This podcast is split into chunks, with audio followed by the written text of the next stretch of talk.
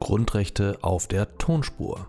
Der Begleitpodcast zum Smartbook Grundrechte von Emanuel Tofik und Alexander Gleixner. Erschienen im Nomos Verlag.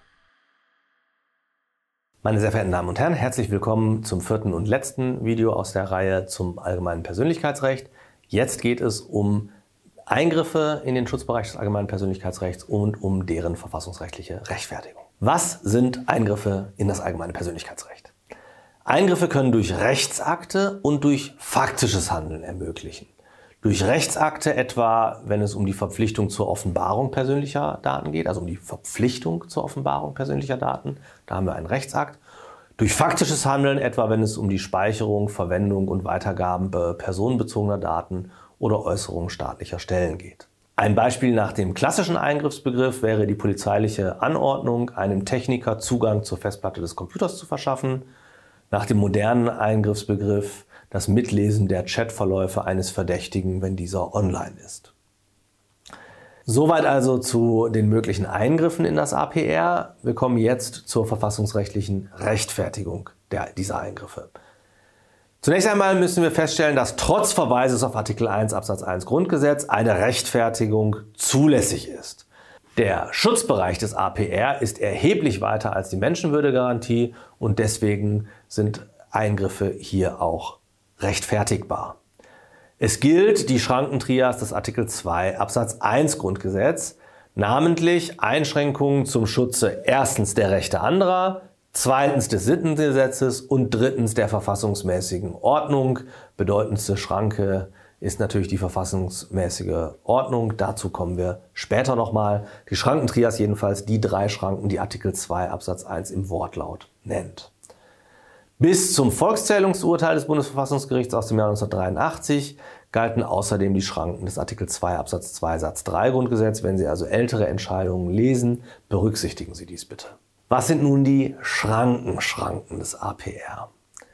Eingriffe sind nur unter Beachtung des Verhältnismäßigkeitsgrundsatzes zulässig.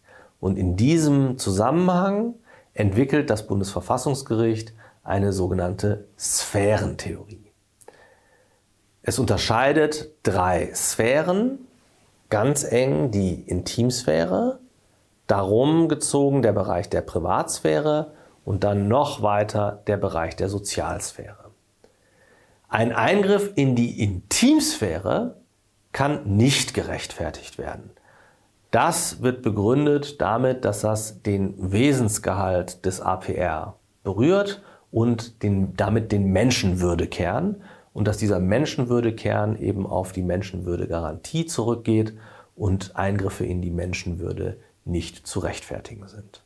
Eingriffe in die Privat- und Sozialsphäre können indessen gerechtfertigt werden.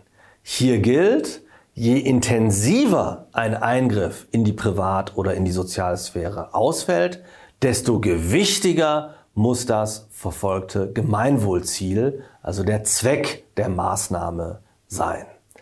Teilweise wird eine Unterscheidung zwischen Privat- und Intimsphäre nicht vorgenommen. Wenn man die Judikatur des Bundesverfassungsgerichts liest, gibt es aber im Prinzip diese drei Sphären.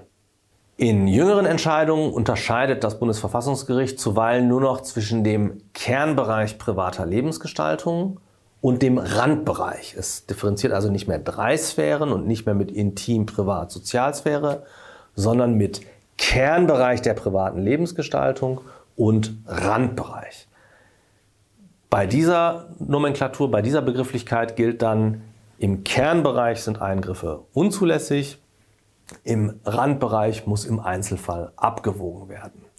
Der Kernbereich dürfte regelmäßig dem Umfang der Intimsphäre entsprechen.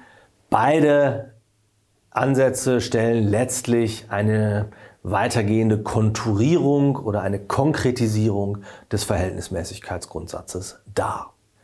Meine sehr verehrten Damen und Herren, das waren jetzt die vier Videos zum allgemeinen Persönlichkeitsrecht. Wir kommen damit zum Schluss bei diesem Grundrecht. Ich danke Ihnen herzlich für Ihre Aufmerksamkeit.